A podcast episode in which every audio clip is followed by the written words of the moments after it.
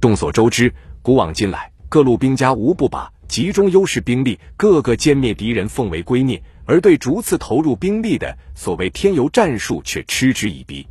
很多人都把添油战术说成是最烂、最不靠谱的战术，将其戏称为送人头战术。然而，就是这样一种不受待见的打法，却使苏军在斯大林格勒战役中大受其益。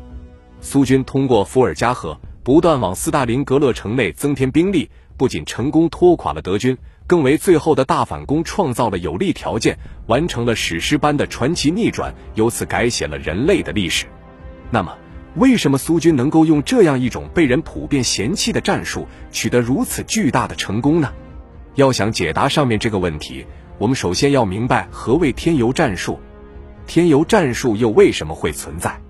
如果我们抛开那些复杂难懂的专业术语，而用大白话说，所谓添油战术，就是指在战斗和战役中，将己方部队分散为多个梯队、批次或方向，逐个投入，使得单次展开的兵力总是无法达成对当面之敌的决定性优势。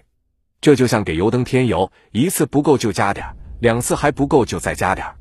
应该说，这一战术从根本上讲，确实是一种于己不利、得不偿失的战术。因为我们都知道，分散兵力不仅会降低己方部队在主要战斗区域内的实力，更会减少在主要方向上敌军的压力，使敌方伤亡减少，而使己方伤亡增大。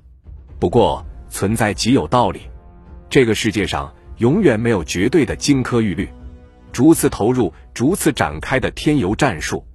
还真的就能在特定条件下起到意想不到的效果。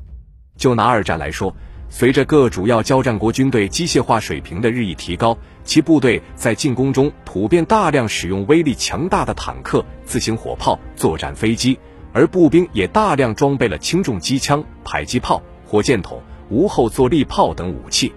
面对对手强悍的火力，如果还像一战中那样以密集的步兵队形去冲击敌军，会造成什么样的后果？不用多说就能明白，那等来的一定是屠杀。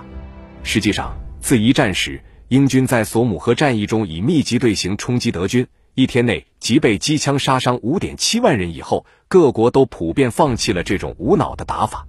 例如，苏军就在战术手册中明确规定，放弃步兵的大规模集中，改为在坦克装甲部队支援下，以线性阵列进攻敌军。如果一味的集中兵力在主要战区展开大军，在二战的战场环境下，极易被对手集火攻击，遭致重大伤亡。另外，很多时候双方兵力都处于分散状态，己方为集中优势兵力需要花费大量的时间，这些时间可能会使敌军也集中起大量兵力。为了打乱敌军部署，通过添油战术，让手头上的小部队抢先对敌发起攻击，等援军陆续到达后，再不断以后续部队发起连续进攻。如此做法确实增大了己方的伤亡。但即便不能歼敌，也可迫使敌左支右绌，疲于奔命，让战场态势向有利于我方的方向发展。这也是不利局面下以劣胜优的一计妙招。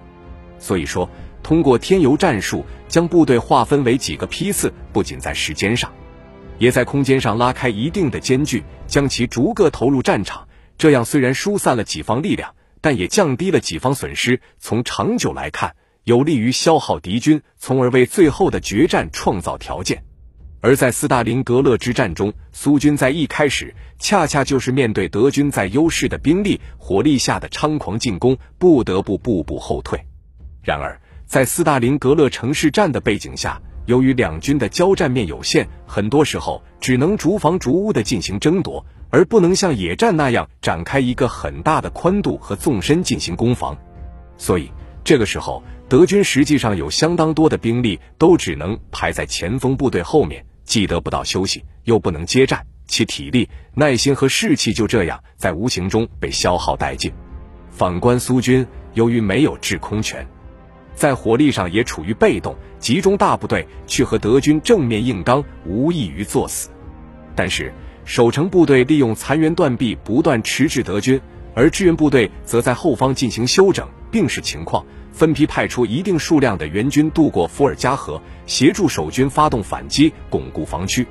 这样，苏军通过一点点地添油，既避免了机动过程中遭敌火力的密集杀伤，又能以最少的兵力拖住德军，让德军疲于奔命。